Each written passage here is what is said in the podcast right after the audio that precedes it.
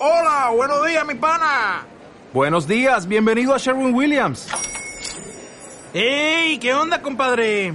¿Qué onda? Ya tengo lista la pintura que ordenaste en el ProPlus app. Con más de 6.000 representantes en nuestras tiendas listos para atenderte en tu idioma y beneficios para contratistas que encontrarás en aliadopro.com. En Sherwin Williams somos el aliado del PRO.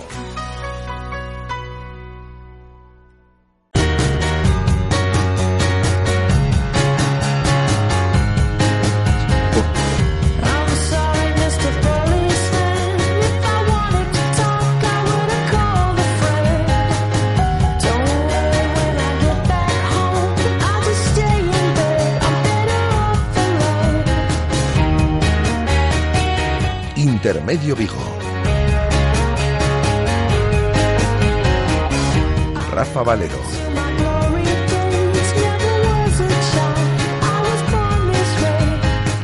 Hola, ¿qué tal estáis? Muy buenas tardes. Son las 19 horas y 5 minutos. Os saludamos desde el 87.5 de la FM y a través de nuestra emisión online para todo el mundo. Saludamos desde Radio Marca Vigo con 19 grados de temperatura en el exterior de nuestros estudios. Día muy nublado, amenaza lluvia dentro de nada, dentro de un instante. De hecho, las previsiones meteorológicas hablan de lluvia durante toda la noche del día de hoy. Durante la jornada de mañana parece que sol y nubes será lo predominante la jornada del jueves y ya desde el viernes eh, nuevamente hará todo de presencia la lluvia ya para eh, estar presente durante todo el fin de semana. Es decir, temperatura ya otoñal y también en meteorología de cara, como decimos, a las previsiones de esta semana. Tenemos muchas eh, cosas que contaros. De aquí a las 8 de la tarde tenemos 54 minutos de radio en, en directo. Vamos a repasar los sonidos de esta mañana de nuestro directo Marca Vigo. Ya sabéis todos los días desde la 1 hasta las 3 de mediodía vamos a repasar la actualidad del Celta, las últimas noticias, alguna hay relacionada con el eh, mundo polideportivo y también del eh, fútbol y dos invitados en este estudio que aguardamos su presencia dentro de unos instantes. El entrenador del eh, Celta Selmarca, Carlos Colinas, que nos va a acompañar en los primeros minutos de este espacio, y Jorge Méndez, que es entrenador del Flick Flaca de gimnasia y que también nos va a acompañar en estos estudios de Radio Marca Vigo. En esta jornada de martes, 7 de octubre, que con la dirección técnica y coordinación de Andrés Vidal comenzamos.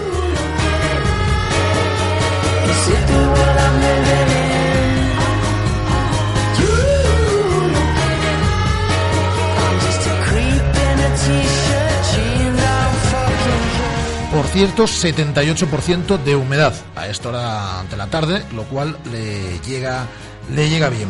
Eh, tenemos precios de localidades eh, de cara al partido que van a disputar en el próximo mes de noviembre en la ciudad de Vigo la selección eh, española y la selección de Alemania. Las dos últimas campeonas del mundo será el día 18 de noviembre en el estadio de Baleidos y a partir de las 9 de la noche. Estos son los precios de las localidades para este partido por zonas. Los palcos VIP costarán 70 euros. Grada de tribuna 60 euros. Tribuna lateral 55. Grada de preferencia 30 euros.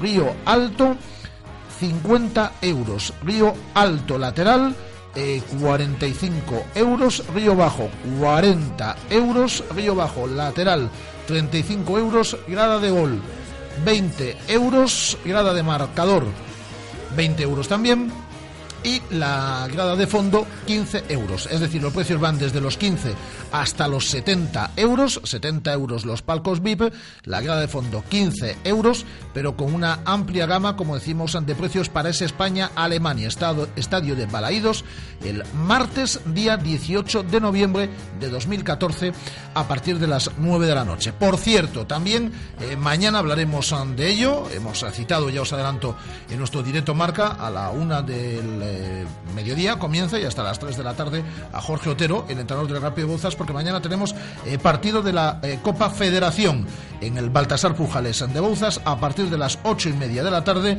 miden sus fuerzas el Rápido Bouzas de Jorge Otero, que mañana estará con nosotros ante el Coruso de Rafa Saez. Partido interesante y al cual mañana obviamente le vamos a dar la cobertura que merece. Vamos con la actualidad del Celta. Entrenamiento esta mañana mañana en las instalaciones de Amadroa con eh, signos internacionales, los seis internacionales célticos que se encuentran repartidos por la geografía internacional, tres internacionales absolutos, como es el caso de Pablo Hernández, también el de Levi Madinda o el de Michael Grondelli y el de tres internacionales sub-21, Radoya con la selección de Serbia y con la española eh, Johnny y Sergi Gómez. Han eh, realizado mm, carrera continua en el entrenamiento de la mañana del día de hoy, entrenamiento a puerta abierta, por cierto, eh, tanto Nolito como Hugo Mayo, pero no hay ninguna complicación física con ninguno de los dos jugadores. Y comparecencia, hemos escuchado esta mañana íntegra la rueda de prensa de Carles Planas, ha comparecido ante los medios de comunicación el lateral izquierdo catalán y ha, se ha referido a que el Celta no negocia su estilo a la hora de jugar gane, como ha hecho muchas veces esta temporada, empate, como ha hecho algunas, o pierda, como sucedió el pasado domingo en el partido ante el Villarreal. Sabemos que, si tenemos que perder, vamos a perder eh, pues utilizando todas nuestras armas, que es lo que estamos haciendo, vayan bien o vayan mal los, los resultados. Y creo que es lo que seguiremos, seguiremos haciendo, vayan mejor o peor las cosas, que siempre pues puede pasar que nunca se pueda reprochar la actitud y las ganas del equipo de sacar los partidos adelante. Las palabras de Carles Planas tenemos, eh, por cierto, el eh, plan de trabajo para esta semana. Hay dos días de doble sesión, tanto mañana como el próximo jueves. El equipo entrenará a las 10 de la mañana y a las 5 y media de la tarde. A las 10 y a las cinco y media de la tarde. Entrenamientos a puerta cerrada en ambos casos. A las 10 y a las cinco y media, mañana miércoles y el próximo jueves. Y el viernes, entrenamiento a las 10 de la mañana. Eh, descanso en la jornada del sábado y el domingo porque por mor de los compromisos internacionales no hay competición, ya sabéis, en, primera división este fin de semana. Habrá que esperar al próximo cuando el Celta eh, visitará eh, Samamés, el nuevo Samamés, para enfrentarse al Athletic Club de Bilbao. Eso sí, el Celta en apenas cuatro días de entrenamiento esta semana, porque el lunes también descansó, acumulará seis sesiones de trabajo. Y también nos ha comunicado el Departamento de Comunicación del Celta esta primera hora de la tarde del día de hoy que el partido que enfrentará al Celta B y al Somozas este próximo domingo a las 12 del mediodía, Celta B Somozas tendrá como escenario el estadio de Balaídos y no el campo de Aveiro. Se jugará en el estadio de Balaídos a partir de las 12 de la mañana. Y hoy está de cumpleaños Mario Bermejo, cumple 36 años, el que fuese delantero del Celta y ahora trabajando en la dirección deportiva a las órdenes de Miguel Torrecilla. No se había prodigado en declaraciones el eh, ex futbolista cántabro a lo largo de los últimos meses, desde que colgase las botas el pasado 30 de junio, pero hoy hemos mantenido una larga conversación con él a la una del mediodía en directo Marca, aprovechando, directo Marca Vigo, aprovechando su eh, cumpleaños, su 36 eh, cumpleaños. Echa de menos los terrenos de juego ahora en esa faceta más técnica. Sí que se echa de menos mucho, mucho, sobre todo además del, del, campo por el hecho de, jugar, de entrenar y todas estas, circunstancias, eh, el día a día del vestuario, los compañeros, las bromas, las, las riñas en algún, en algún caso también, ¿no? las broncas, que, eso es habitual como pasa en cualquier familia.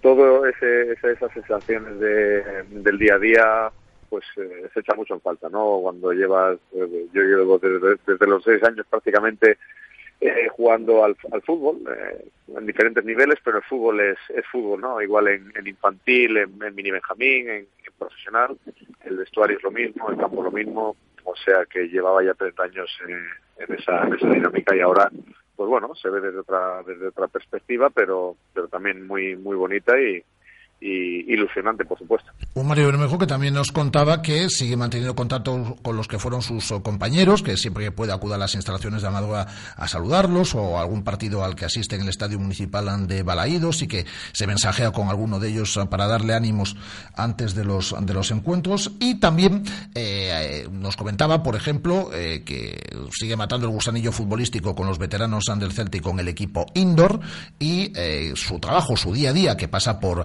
visionar partidos, a seguir jugadores, seguir equipos de lunes a viernes, en ya horario de oficina, de mañana y tarde, y los fines de semana viajar por España o por la geografía internacional para seguir también jugadores y diferentes equipos. Mario Bermejo, que era protagonista hoy en nuestro directo Marca Vigo a la una del mediodía. Y tiempo de tertulia, como todos son los días, tertulia en el Celeste, en el día de hoy, con Antón de Vicente y José Manuel Albelo, hablando del parón y del próximo eh, partido del Celta, dentro de exactamente 12 días, en eh, ante el Athletic Club de Bilbao.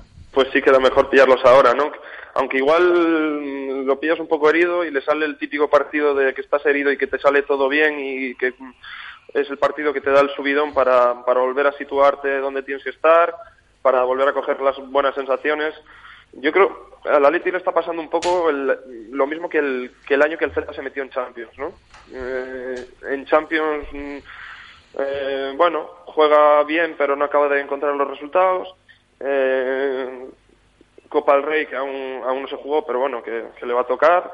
la Liga, yo creo que le puede pesar un poco lo que nos pasó en el Celta el, año de Champions, que es un equipo que yo no dudo que vaya a acabar arriba, pero quizás ahora al principio le esté, le esté pesando eso y, y, yo creo que en ese sentido les va a venir bien el parón para, para darse cuenta de que, que la liga hay que centrarse también porque, porque al final es lo que te mantiene vivo en primera división, ¿no? Eh, la Champions es muy bonita jugarla y demás, pero yo no sé si en Bilbao tendrán esa sensación, no, no sé, no sé cómo, cómo lo estarán llevando allí, pero, pero sí que me está dando la sensación al principio de, de como el, mismo, la misma temporada que le pasó al Celta el año de Champions, que en Liga ya no arrancábamos y que en Champions sí que se jugaba bien y era muy ilusionante, pero al final, mira, casi casi lo pagamos el, jugar en Champions, o sea, lo pagamos, bueno, de hecho, o sea que yo espero que que, no estén muy vivos dentro de dos semanas y que el Celta pueda hacer su fútbol y, podamos disfrutar de un, buen partido y, que nos lleven los tres puntos otra vez.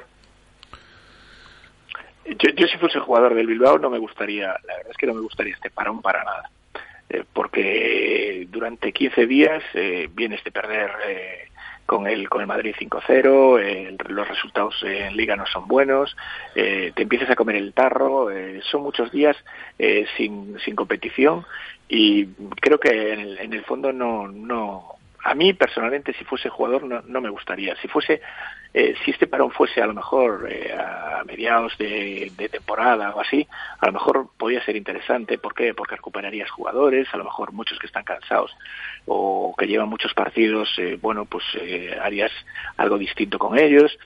Pero ahora, yo si fuese jugador, querría jugar ya para vengarme de ese 5-0, para salir, para intentar remontar y para todo esto. entonces, eh, no sé, ¿cómo vamos a encontrar al Bilbao? Pues a lo mejor o lo encuentras eh, con sus pensamientos o, si, o lo encuentras rabioso y que van a salir a por todas. Yo apostaría por esta última. Nuestra tertulia en celeste en el día de hoy con dos exjugadores del Celta como Antón de Vicente y José Manuel Albelo. Mañana es miércoles, es el turno para Miguel Lago y Juan González, que serán las eh, dos personas eh, que entren con nosotros en tiempo de tertulia. Mañana, por cierto, habla Alex López en el, en el Celta. Mañana también tenemos el eh, tiempo de pádel con David del Barrio, que además tenemos un reto que nos han planteado jugadores top mundial. Ha estado en el Open Padel Tour, ha estado en el World Padel Tour, ha estado David del Barrio estos días en, Portugal y hasta nos han retado jugadores. Mañana lo vamos, mañana lo vamos a escuchar y también tenemos el eh, tiempo en el día de mañana de Food Plus y a Jorge Otero, muchas cosas. Hoy, eh, como todos los días, interactuando con todos vosotros, las llamadas de los oyentes, vuestra presencia a través de las redes sociales. Hoy nos hemos dado un paseo por Cangas también, porque es una localidad para nosotros importantísima, toda la zona del Morrazo, a la cual llega esta emisora de Radio Marca Vigo. Y hoy hemos hablado, por, ejemplo, con el presidente de la Londras, con Luis Guimerans, son cuartos dentro de la tabla clasificatoria, y con Pillo, con Víctor García Pillo, el entrenador de Cangas a Frigoríficos Andel Morrazo, que también han tenido muy buen comienzo de, temporada. Y hemos hablado con una campeonísima viguesa, con Sandra Fernández, eh, jet ski, os estoy hablando de jet ski, es campeona de Europa, y en el Mundial eh, se han disputado tres pruebas. Ella no pudo asistir a la primera, a la prueba de Italia, pero sí que fue primera en la prueba del Mundial disputada en Ibiza y este pasado fin de semana fue segunda en la prueba eh, que se eh, celebraba en China. Ya ha finalizado el Mundial, Sandra ha finalizado en el cuarto puesto. Si hubiese competido en Italia, que no lo pudo hacer porque no tenía presupuesto en aquel momento para, para poder participar en esa prueba, pues a lo mejor hubiese, a lo mejor no, seguro que hubiese peleado por el título mundial de jet ski después de haber conseguido el pasado verano el de Europa. Y Sandra Fernández nos hablaba de que para ella esta temporada ha sido una temporada de aprendizaje son cosas que pasan. Lo que sí este año me ha ayudado mucho, ver, he ido a dos pruebas y he hecho muy buenas posiciones. Entonces, esto mm, pinta muy bien para el año que viene. Si, si hiciera unos puestos más atrás para ser eso, el primer año que corro, pues oye, pues no iría bien, pero pero con, con estas posiciones de cara al año que viene pues se pinta bien. Lo bueno que tampoco mm, me esperaba poder competir, entonces tampoco me estuve preparando máximo. No tengo la moto tampoco más puntera, no tengo la moto que el resto de chicas tienen, no tengo la moto más rápida y no he hecho una preparación para mundial, entonces eso significa que todavía se puede mejorar mucho. Sandra Fernández, que visitaba estos estudios hace unas semanas y que hoy charlábamos con ella por teléfono, eh, nuestra campeonísima de Jet Sky en los micrófonos de Radiomarca Vigo. En estos momentos son las 19 horas y 20 minutos, tiempo para comenzar con la primera de nuestras dos entrevistas que tenemos ah, programadas ah, para el día de hoy. Como siempre, la radio en directo, Intermedio Vigo. Radio Marca, la radio que hace afición.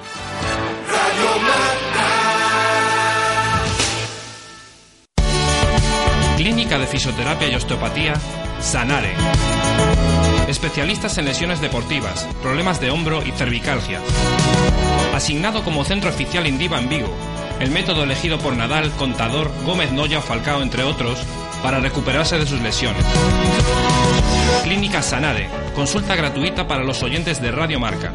Visítanos en María Verdiales 37 o llámanos al 886 11 53 61.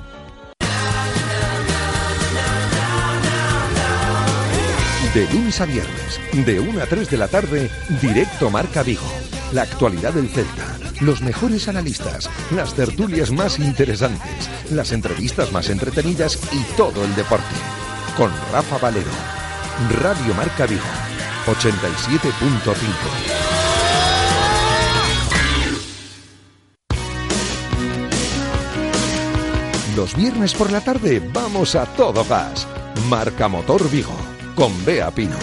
Un programa sobre ruedas, innovador y para el que no es necesario tener carnet de conducir. Radio Marca Vigo, 87.5.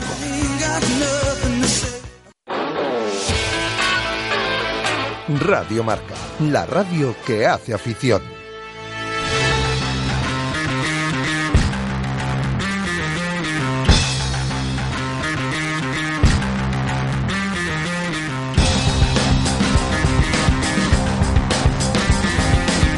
Intermedio Vigo.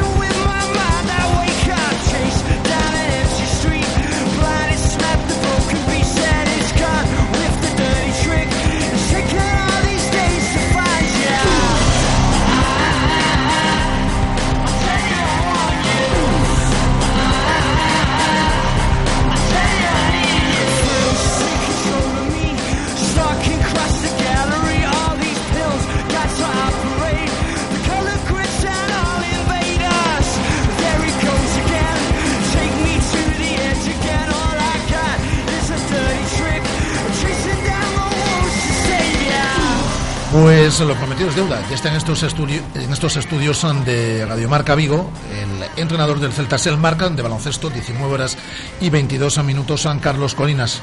Hola Carlos, ¿qué tal? Buenas tardes. Buenas tardes, Rafa.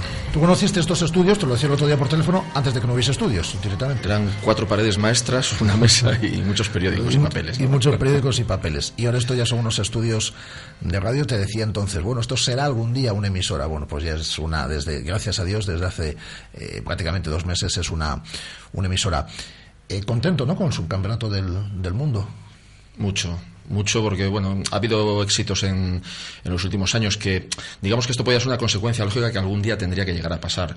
Pero más allá de la dimensión que tiene una medalla de plata en un mundial es la sensación y la imagen que, ha dado el equipo en toda la competición. O sea desde el primer minuto del primer partido todo tiene una pinta fantástica. Lo que pasa que sabes que en un campeonato de tanta exigencia puede haber un mal día un mal cuarto una lesión un arbitraje pues que te deje fuera ya no de la final sino de los cuartos de final o de una posible medalla.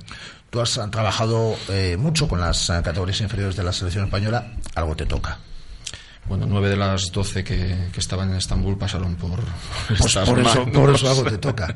sí, sí, al final son chicas que están acostumbradas a, a jugar ese tipo de situaciones, de finales, han sido finales de muchas finales de europeos, algunas finales de mundial.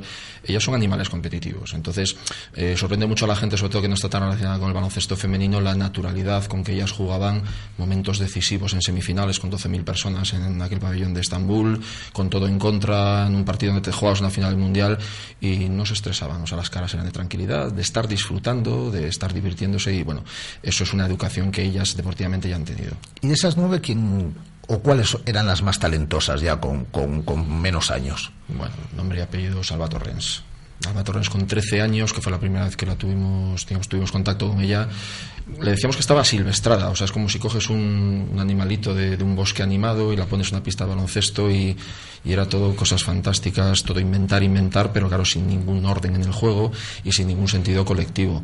Pero poco a poco te vas dando cuenta de que hay, hay algo diferente totalmente a cualquier jugadora europea. Valdemoro ha marcado una época, pues por, sobre todo por muchos años que ha estado en la élite, por su carácter, su personalidad, había otras jugadoras históricas, pero lo de Alba está llamado a marcar una época muy importante.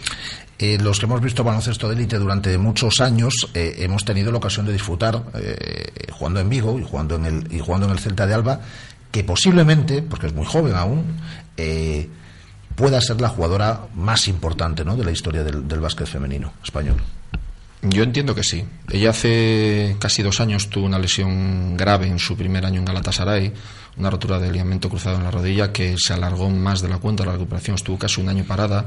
Y bueno, cuando alguien en aquel momento con 21 22 años que ha dado el paso de salir a, a otro país, a otro baloncesto, tiene ese, ese parón, ese retroceso, pues bueno, se siembran muchas dudas. Yo creo que si, si la salud le acompaña, si la suerte le acompaña, solo por la capacidad deportiva y sobre todo por la capacidad humana y la calidad humana que tiene, ella va a marcar una época. O sea, ella está pendiente de cada detalle. En junio estuvo aquí visitándonos a todos nosotros, Sí. cuando hace seis años que se fue de Vigo.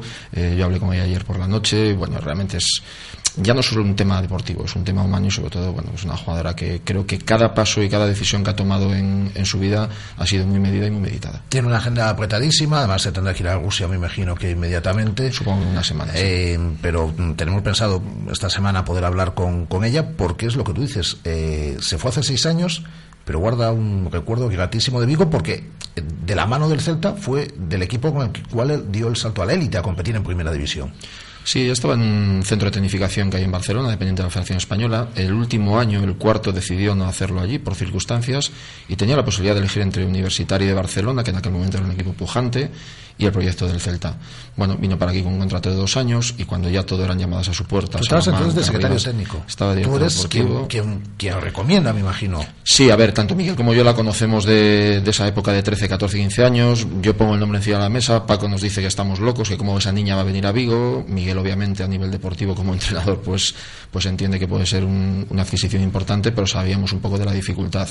Realmente lo que le convenció a Alba más que el proyecto deportivo fue el, el espíritu familiar que hay en el, en el club aquí en Vigo, ¿no? Y bueno, lo que ha representado siempre el baloncesto femenino en Vigo. Y más allá de los dos años que firmó con su contrato, cuando ya todo, bueno, casi nos despedíamos de ella porque a algún sitio se iría, decide prolongar y estar un tercer año.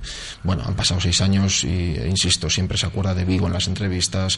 O sea, es como una etapa en su proceso formativo que ella considera vital.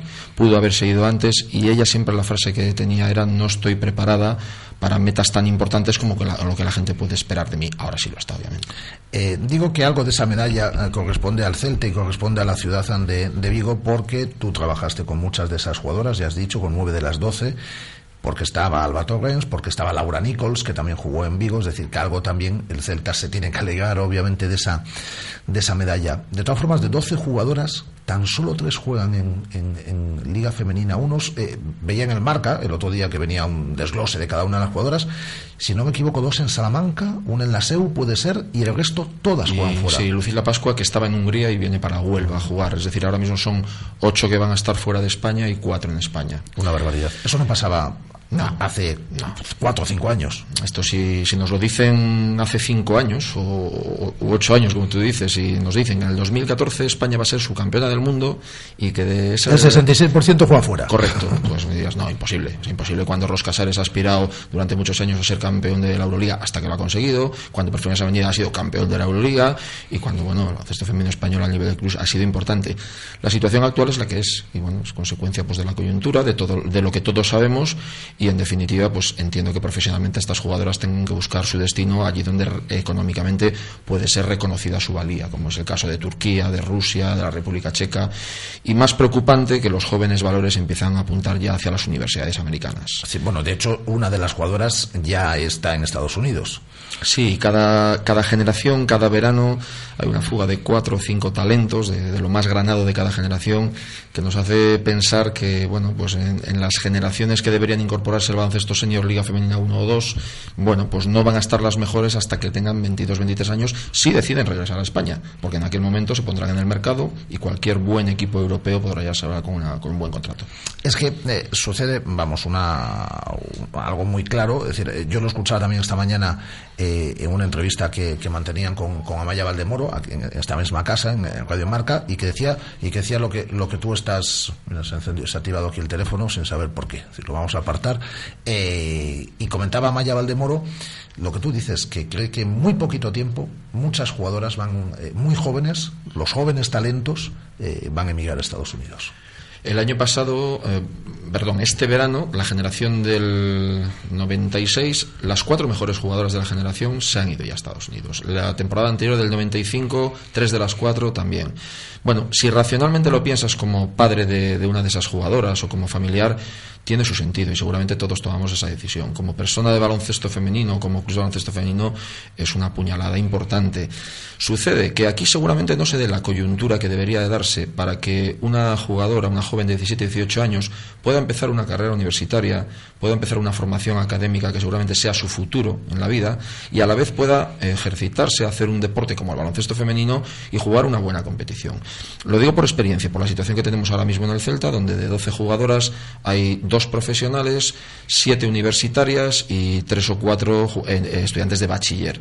Y no puedes entrar por las mañanas. No puedes entrar por las mañanas pues porque la gente universitaria tiene clases, tiene prácticas, si no va a las prácticas todos son penalizaciones, con lo cual el sistema educativo seguramente no facilita que la gente, que estas jóvenes puedan desarrollar eh, una compatibilidad tanto de estudios como de baloncesto y evidentemente los salarios que ahora mismo hay en Liga Femenina o en Liga Femenina 2 por presupuestos de los clubs no tienen nada que ver con los que puede haber en el resto de Europa. De hecho, hablábamos contigo a, al principio prácticamente de la pretemporada, era un día a las 3 menos cuarto de la tarde y tenías que comenzar el entrenamiento porque las jugadoras salían de clase en ese momento y para aprovechar. Ahora acabas de llegar de una sesión de entrenamiento. Es muy difícil de compatibilizar en el momento en el que, como tú dices, dos solo son profesionales. ¿no? Sí, dos. Es imposible. Tienes que hacer o sea, para horarios, para, para cuadrar. Cada semana de entrenamientos y cada planificación. O sea, nosotros no podemos darle Te quita a, tiempo. a nuestro equipo mucho tiempo. Sobre todo porque tienes que ir un poco en función de, de, sus ocupaciones. Y la ocupación principal de una niña de 17, 18 años es el instituto o la universidad. En Liga Femenina 2 y en Liga Femenina 1. Y en el, en el Celta Semar lo tenemos claro. Eh, lo que pasa es bueno, pues hay veces que entrenar a las dos y media de la tarde, tres días a la semana, o acabar a las 11 de la noche, dos días a la semana, no es nada cómodo para alguien que a las 8 de la mañana al día siguiente tiene que entrar a la universidad, ¿no? Pero bueno, al final el ser humano tiene que adaptarse a las circunstancias y en esto estamos todos. El equipo tuvo que renunciar en su momento a competir en élite, que se lo había ganado por méritos deportivos por falta de ayudas económicas. Pero yo me da la impresión, cada día estoy más convencido, que ha sido dar un paso atrás para, para tomar impulso, porque has trabajado mucho con gente muy joven, con, iba a decir con adolescentes, con niñas, en algún caso, pero has ido formando un grupo por ejemplo la plantilla de este año pinta bien, no sé si para poder llegar al playoff, pero sí para crecer ya con respecto al año pasado. El año pasado ya se estuvo cerca, es decir, y sí. con muy poco presupuesto además. Sí, sí. Y gente de casa, mucha gente de casa. Y todo el, el deporte de vida, y vosotros lo sabéis que hace tres años vos era un subsistir o morir.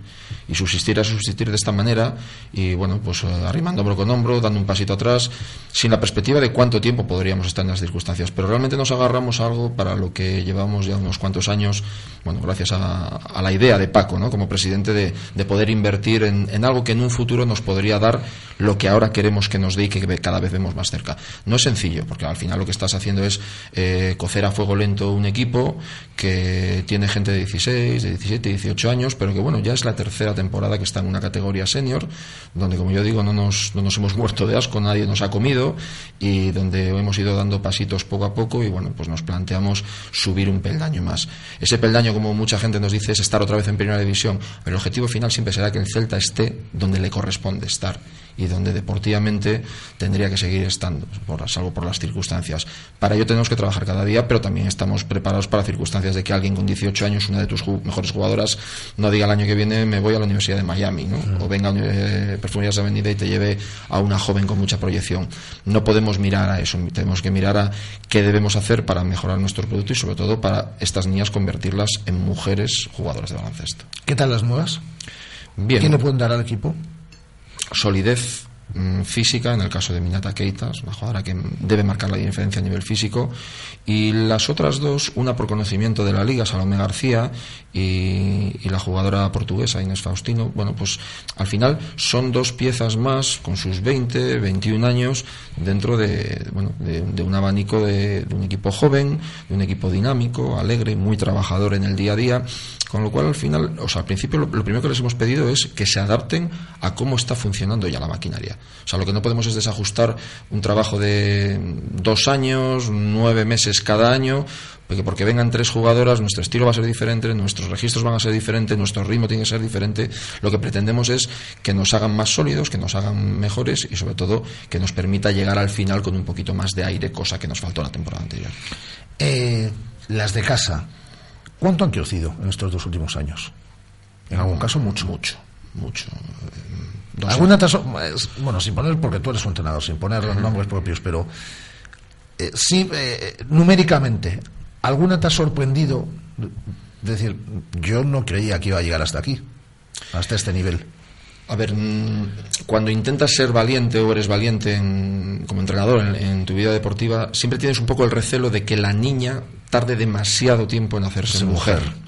Y hay dos o tres casos, no voy a decir nombres en la plantilla, que, eran, hecho que eran niñas y se han hecho mujeres. Y ahora sabes, pues esto que estamos diciendo, que, bueno, que eh, en el caso de alguna de ellas va a ser jugadora de Liga Femenina 1 y de un muy buen nivel y bueno, tú estás colaborando en el proceso de formación como colaboramos en su momento en el de Alba o en el de Nichols o en el de Tamara. Entonces, bueno, pues te sorprende, eh, te agrada. Lo que pasa que lo que no puedes es eh, ir aplaudiendo cada acción buena o cada sorpresa que, que el, buen hacer de la jugadora pues te manifiesta. ¿no? O sea, eh, somos muy exigentes con ellas, sobre todo porque ellas en el momento que perciban en el entorno tranquilidad, satisfacción permanente, la gente joven de hoy en día, se estas edades se relajan absolutamente. Entonces, que inculcamos, transmitimos hambre, hambre por ser mejor, por querer más, por entrenar cada día mejor y sobre todo porque competitivamente si podemos ser segundos no nos vamos a quedar en el cuarto puesto y si somos sextos mejor que octavos. Eh, este equipo va a volver a la élite con un equipo de casa en un tanto por ciento elevado. A medio plazo, ¿eh? Sí, sí, sí, claramente. Eh, no ponemos plazos. El otro día creo que el presidente lo dijo aquí en estos micrófonos. Algún día será. ¿Cuándo? Sí, las circunstancias. está convencido. Pues igual mucho antes de lo que pensamos o igual más tarde de lo que nos gustaría. Sí, con la esencia de lo que tenemos ahora entre manos. Este, este entrenador, este otro entrenador, este otro preparador físico, otros ayudantes, porque el camino es este. Y hace tres años cuando cuando teníamos la soga al cuello absolutamente, mm, decidimos tirar por aquí, pero tirar con todas las consecuencias. Y si esto nos conllevaba estar seis, ocho, diez años y sobre todo no transmitir absolutamente nada, era un riesgo que corríamos, pero la otra posibilidad era un poco lo que está pasando, identificarnos con la ciudad, eh, potenciar de una manera tremenda lo que son las categorías inferiores, que la niña con tres o cuatro años tenga la posibilidad ya de entrenar como jugadora del Celta, aunque realmente es una edad de predeporte, es decir, formar un club mayúsculas dentro de la soledad y la historia que ya tiene este club. ¿Cuántas niñas coordináis vosotros? 223. Es una barbaridad. Sí, sí. Eh, llegará el momento y no a no tardar donde no podremos crecer más. Y ya es más por un tema de logística, sobre todo de instalaciones, mm. que, que, por un tema de deseo. Bueno, ahora estamos en estos números de jugadoras, estamos en 21 equipos, estamos en 25 miembros de staff técnico, es una barbaridad. O sea, cada vez que cada verano hablo con Paco de esto, para ya. O sea, paremos ya de. Y sobre todo es poner en marcha toda esa maquinaria el 1 de septiembre. Vigo tiene mucho deporte, Vigo tiene instalaciones, quizá no las suficientes, hay una cierta disponibilidad de las instituciones en darte las pistas correspondientes, pero bueno, pues no, no hay para todos, ¿no? Y, tienes que romperte mucho la cabeza, buscar fórmulas y sobre todo llegar a plantearte tenemos que parar de crecer porque esto se nos puede ir de las manos. Cosa que desde la gestión deportiva de un club quizás lo más doloroso de decidir. Cuando se recupere de la lesión que sufre Tais Alcántara va a estar en el primer equipo, ¿no? Taisa tiene, tiene madera de jugadora muy competitiva, como el gen familiar que, tiene. El, ejemplo, el ejemplo lo tiene cerca. Iba a decir, es que no tiene mérito. Lo de Taisa, lo de, lo de Rafinha y lo de Tiago no tiene mérito, porque con esos padres, bueno, pues tener un poquito de talento, pero lo tiene. Si ella estaría ahora en dinámica de primer equipo si hubiera sido por la lesión de rodilla que, que tuvo en mayo. Yo calculo que hasta principios de 2015 no no estará en activo y bueno, estos parones en estas edades son complicados porque bueno, es una edad de la adolescencia donde ella su físico evidentemente le acompaña, pero tiene que trabajar mucho para ponerse técnicamente al nivel de lo que requiere una competición senior. Se tendrá que poner. Porque ella quiere llegar al, primer equipo, es competitiva, ¿no? Como... Lo es, lo es, lo es. Seguramente de lunes a viernes no le gusta tanto el baloncesto, el sábado y el domingo mata por el baloncesto es la familia, sí. Entrenar poco, competir mucho. Y después son los que más compiten al, al, final. ¿Contento con Navia? Estando en Navia. Navia es el lugar soñado para una estructura o para un equipo como el nuestro ahora. Eh, yo creo que tanto el lugar, el PAU, la barriada, las familias jóvenes que viven allí, los niños y niñas, se identifican cada vez más con el club es un pabellón fantástico. Es que hasta, esa se le, se le, queda grande a todos los equipos de la ciudad. es decir, tú puedes tener 700 personas en las travesas y da una sensación de frialdad eh, increíble y puedes tener 600 en Navia y te da una sensación de estar muy arropado. La acústica es muy buena, la luminosidad, el, un poco la ubicación, bueno, es un poco el, el, hogar soñado, como te decía, no estamos muy muy satisfechos allí. Habrá que hacer algo estas navidades, ¿no? Habrá que hacer algo. Habrá que hacer algo. Bueno, no el día Nochevieja ni el día Nochebuena, pero habrá que hacer algo. y lo haremos en Navia. Y, aquí estaremos para ayudar, lo que falta. Además, ahora tenemos aquí un altavoz estupendo, es decir, para, para poder promocionar todo lo que se puede hacer. Eh, por la parte que te toca, que algo te toca de esa medalla de plata que conseguía la selección española en los últimos mundiales, enhorabuena y mucha suerte. La temporada está a punto de empezar. Empieza el día 15. El día 15, empieza este fin de semana. sí, sí me parece que es la Supercopa el sábado y empieza el miércoles que viene. Sí, sí. Y, y, vosotros y vosotros son nada. El 25. Empezamos dos semanas más tarde y bueno, pues hasta mediados finales de abril estaremos en competición. ¿Qué corta es la liga? Porque hay muy pocos equipos. Es un poco triste, sobre todo porque tienes la sensación. Y sobre todo por, por, la gente que manejas, es decir, en, en cuanto a edad, que tú das vacaciones a golpe de finales de abril, principios de mayo, y es que hasta el 1 de septiembre no se entrena. Porque no puedes empezar a entrenar antes tampoco porque no vas a hacer tres meses de pretemporada. Y se pueden hacer cosas, pero, y más a estas edades, bueno, pues puedes salir a correr un día y tal, pero tampoco te dejas la vida en el empeño, me imagino. Al final esto lo que provoca es un cambio de mentalidad de la jugadora. Nosotros, evidentemente, como club... El... Medio año soy deportista y medio año... Correcto, o menos incluso. La mentalidad es eh, mentalidad escolar y entrenamos hasta el 10-15 de junio y el día 1 de septiembre, sabiendo que una pretemporada de ocho semanas es muy larga, estamos entrenando. Pues porque tiene que ser así, porque el perfil de la jugadora joven requiere eso y no, no puede permitirse estar cinco o seis meses parada. ¿Quiénes son favoritos este año en la liga, en la femenina 2? Bueno, Lugo estará seguro ahí arriba, estará Badajoz, estará Cortegada posiblemente, esperemos estar nosotros, los equipos vascos que entran como novedad en este grupo. Va a ser una liga bonita porque va a ser una liga más igualada que el año pasado. Yo creo que hay menos diferencia entre el primero y el último. Eso es lo bueno que nos ha dejado la crisis, que está todo muy igualado y hay competitividad, además de que hay mucha gente de casa. Pues seguiremos hablando mucho durante toda la temporada y toda la suerte del mundo, Carlos. Muchas gracias, Rafa, y todo lo mejor para, para, este proyecto de Radio Marca Vigo. Muchas gracias. Carlos Colinas, el entrenador del Celta, Selmarca, en directo en nuestros estudios. Vamos con otras cosas.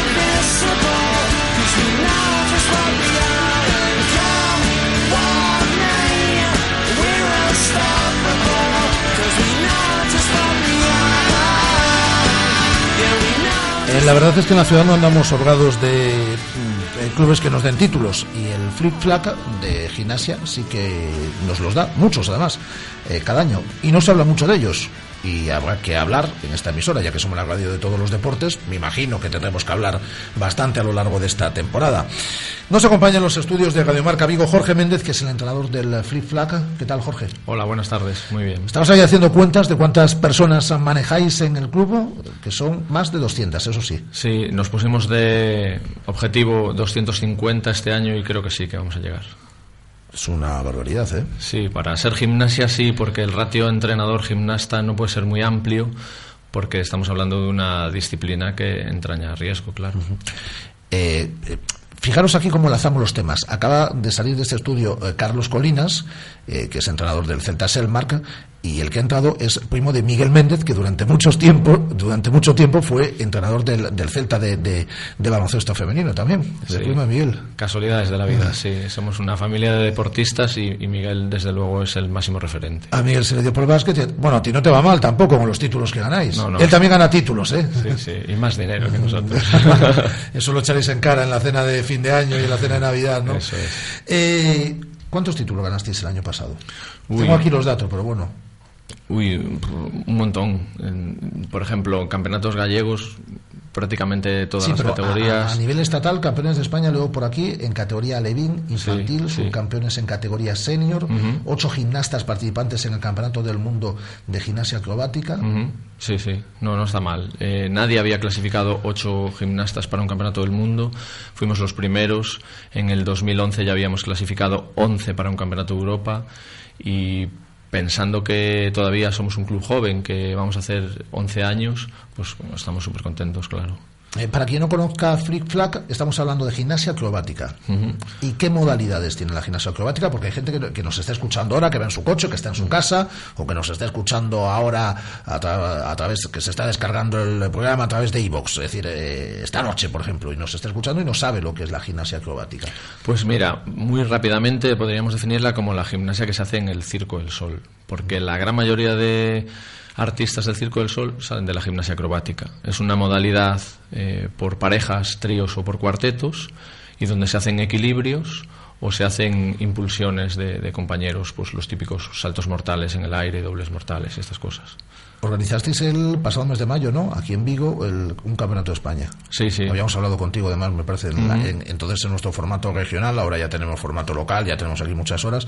Habéis organizado el campeonato de España, que os ha ido muy bien. Sí, muy bien. Tanto en la organización, que siempre que organizamos algo se, se nos unen un montón de padres que echan una mano y que son fundamentales como en el desarrollo deportivo. La Federación Española y algunos presidentes de otras autonomías, de federaciones autonómicas de, gimnasia, pues nos, felicitaron porque el, el estaba muy bonito, cumplimos siempre con los tiempos, que eso se agradece un montón, y luego que, que el ambiente fue, fue estupendo. Es que estamos hablando de una disciplina para el espectador, para el público muy vistosa, además. Sí, sí, es espectacular. Cuando tú ves a unos niños que pues de 14 y 10 años, porque esto se, se, trabaja por rango de edades, ¿no? Entonces siempre hay un pequeño o una pequeña y uno o varios mayores. Entonces cuando tú ves a un niño pequeño encima de las manos de otro haciendo el pino, pues es espectacular, pensando que todos alguna vez cuando éramos pequeños hemos ido al circo y hemos visto eso y, y el público se ponía de pie, ¿no? Pues nosotros lo vemos en el día a día. Eh, ¿Quiénes son los niños más pequeños que tenéis en el club y los, y los mayores? ¿En pues, cuánto edad? Pues tenemos un grupo de tres años que empezó el viernes pasado. Estos serán poco. Sí. La voltereta y poco más. Sí, sí, no. Ellos lo que hacen es psicomotricidad aplicada a las actividades gimnásticas. Hacen todo tipo de trabajo de desarrollo motor en los aparatos de gimnasia, encima de la cama elástica, encima de los diferentes elementos de equilibrio que tenemos, etcétera. Van iniciándose en el trabajo de flexibilidad, pero van a jugar, evidentemente. Es una horita a la semana. ¿Y la gente más mayor? Pues los tengo hoy a las nueve. Son nuestro grupo de adultos que estoy encantado con ellos porque me lo paso bárbaro, porque es un grupo donde no tengo el objetivo de ganar nada. Entonces, ¿Y, los disfrutar. ¿Y en qué se manejan? Pues mira, 17 hasta los 45 largos, ¿eh? Es decir, que yo podría entrar en ese grupo de adultos. Vamos, serías bueno, una de las estrellas. Y, y, sí, sí, Andrés sería de los jóvenes. sí, sí. No descarte que vayamos un día. ¿Dónde entrenáis? En el pabellón municipal de la ETEA. En el de... Ah, pues cualquier día de esto nos pasamos, ¿eh? Sí, sí, pues allí estáis, estáis invitados a, a, dar unos botes en la cama elástica. Nos pasamos. Bueno, a lo mejor a, más de un bote, a lo mejor hasta hacemos algo, algo más. Eh, ¿Cuántos días hay que entrenar para ser campeón de España o para poder ir a un mundial como hay gente de todo el club? Seis a la semana. Todos los días. Un día de descanso, es decir, el domingo, me imagino, y sí, el resto de la si semana. tienen suerte. y el resto de la semana entrenar. Y Tres imagino... horas al día o cuatro. Y cuando podemos doblamos sesión, tres por la mañana, tres por la tarde. Sí. Y no soy profesionales. Desgraciadamente no. Es decir, que hay mucha gente, me imagino, una barbaridad dentro del club que estará estudiando. Mm y que tiene que sacar tres horas o cuando se acerca un campeonato más horas al día para entrenar y no es para entrenar tres días a la semana es decir es para entrenar todos los días menos el domingo ellos saben que adquieren un compromiso que es primero cumplir con sus estudios, si no, no pueden estar en el equipo de competición. Si son niños que suspenden o repiten curso, ya no los queremos, porque al final nos trae problemas, porque los padres les, acaba, les acaban castigando con lo que más les gusta y nos afecta. Entonces, ellos ya saben que para estar ahí tienen que aprobar. Es decir, que tenéis deportistas eh, espectaculares y por encima inteligentes todos y listos todos. Sí, mira, el, el, caso más espectacular, por ejemplo, ha sido Gonzalo, que ahora mismo es juez internacional y, y ha sido internacional en, en, varias ocasiones, que en selectividad, para cuando era sobre 10, sacó 9,8, entrenando seis días a la semana, tres horas. Tienes que tenerlo aquí un día. Sí, bueno, ahora está de Erasmus, eh, va a ser médico, claro, claro normal. Claro. Es que está, está cantado. sí, sí. Estaba cantado. Es decir, eh, pero bueno, un día habrá que contactar con él. Es decir, es, es, una eminencia. Sí, no, y para mí es el mejor juez que hay en España, ¿eh? sin duda, además. Pues ya nos facilitarás el contacto para Por hablar, supuesto. para hablar con él un, algún día. ¿Empezasteis ya a entrenar a mediados de agosto? Sí, el 18 de agosto empezamos. ¿Y, ¿Y, la temporada acaba mayo, por ahí? Depende del año porque nos basamos en cuál es el campeonato más fuerte al que vamos a asistir. Nosotros queremos ir al Campeonato de Europa, creemos que vamos a ir. Como club. Eh, como, selección española. como selección española. Y entonces ese Campeonato de Europa es en octubre del 2015 en Alemania. Entonces en Riesa. Entonces la temporada es súper larga y bueno, vamos a un ritmo más lento quizás que otros años, pero cuando es temporada de mundial como el año pasado, es en, por ejemplo, el mundial 2016 es en abril en China. Entonces, pff, desde el Campeonato de Europa hasta abril va a ser estrés total. No va a haber tiempo para descansar ni vacación. En ese caso, a los internacionales no. Les vamos a dar una semanita y, y gracias. Y, pero no es bueno también el, el, el, el olvidarte, el descansar un, un Desde luego, este año un mes ¿eh? han tenido de, de, vacaciones porque fue el, año ese que encadena en Campeonato de Europa con Campeonato del Mundo, que es más estresante, entonces un mes enterito que se olvide un poco y, de la gimnasia. Y en ese mes le decís que, que, que, que no hagan nada prácticamente nada. No, ya veo que no. No, en ese mes lo que le decimos es que una semana, como mucho dos, desconecten del todo, pero luego tienen que hacer algo, porque ellos saben que es por su bien, pero les pedimos que hagan algo que no tenga nada que ver con la gimnasia, que vayan en bici, que naden, que jueguen pachangas, pero que hagan algo, porque si no después lo pasan mal. Piensa que esto es un deporte muy estricto con el, con el físico. Hace 11 años, cuando nacía Free Flag, ¿tú ya estabas? Sí, sí, yo lo fundé. Lo fundaste, sí. Eres, eres entrenador fundador. Sí, sí, soy el presidente. El presidente y todo. Sí. ¿Cuántas personas estáis tra trabajando? ¿Cuántas personas estáis en Free Flag? Eh, digo dentro del cuerpo técnico, organizativo, directivo. Mm, mm. A ver, todo el cuerpo organizativo somos entrenadores y estamos ocho personas y todos contratados y todos somos profesionales. ¿sí? Oh.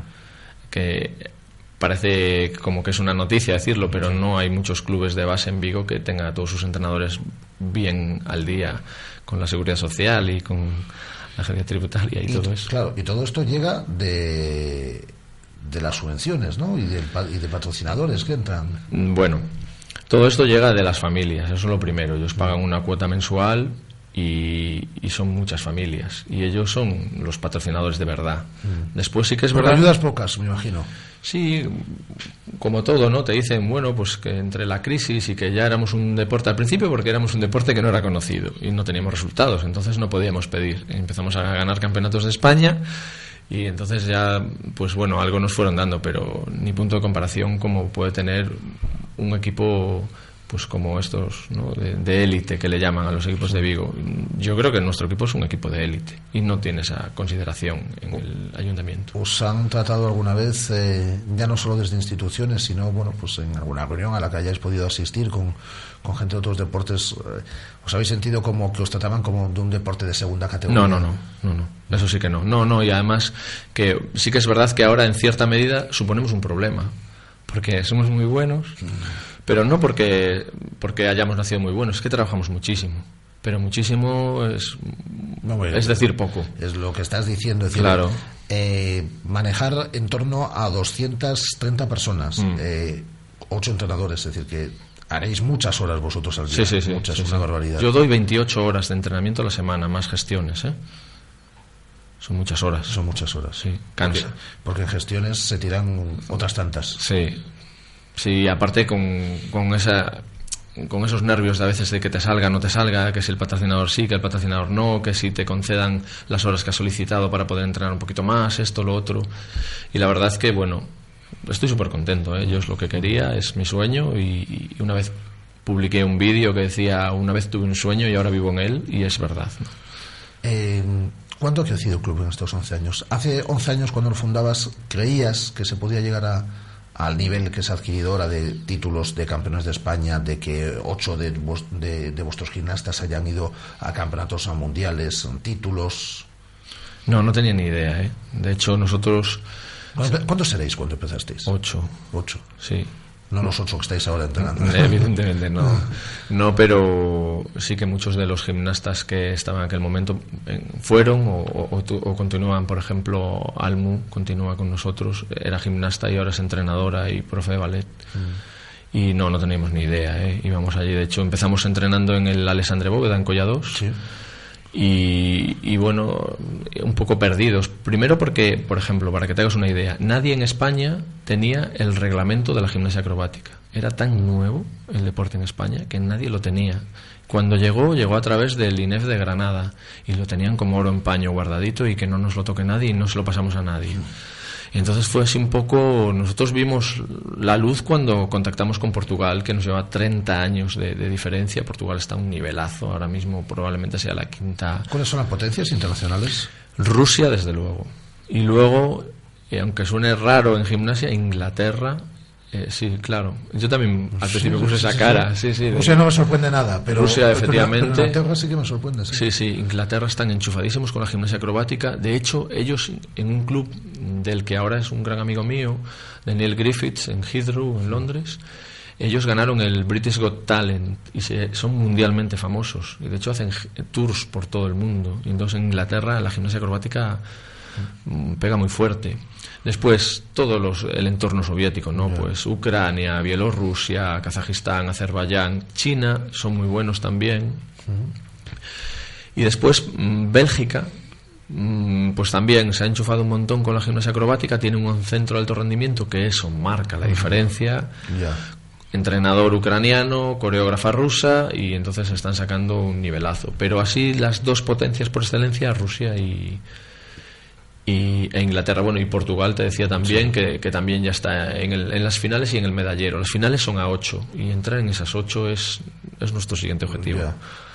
¿Y en España cuáles son las comunidades que más fuerte pegan? Galicia, Andalucía y Valencia. Mm. Las tres, a veces están mejor Andalucía, a veces está mejor ¿Y Galicia. Galicia manda Vigo. Sí, sí, desde luego. De calle. Sí. Eso no pasa en casi todo. ¿Cuáles son los objetivos para esta temporada? ¿Qué es lo que tenéis así inmediato? ¿O a medio plazo? Pues mira, primero ya vamos a hacer una salida el día 18 a, a Maya, que es donde están nuestros, nuestro club hermano y un poco padrinos y vamos a intentar negociar con los clubes del entorno una liga de Galicia y norte de Portugal, porque nos queda más cerca y ellos son muy buenos y nos interesa eso ya lo primerito. Y luego Festival de Navidad en, en diciembre, el último sábado antes de las fiestas. Habrá que promocionarlo desde aquí, desde Radio Marca Vivo, ¿no? Eso espero, eso espero. Eso haremos, Jorge. Bienvenido a esta casa y vamos a hablar aquí de gimnasia acrobática. Te doy mi palabra durante toda la temporada y durante todas las temporadas que vamos a estar, que van a ser muchas. Jorge Méndez, entrenador, presidente y fundador del Flip Flag. Muchas de gracias. Gimnasia acrobática que gana un montón de títulos en esta ciudad. Muchas gracias. Gracias a ti. Pues llegamos a las 8 de la tarde, llega el show de marcador con Pablo Juan Arena. Nosotros volvemos mañana a partir de la 1 del mediodía. Un placer.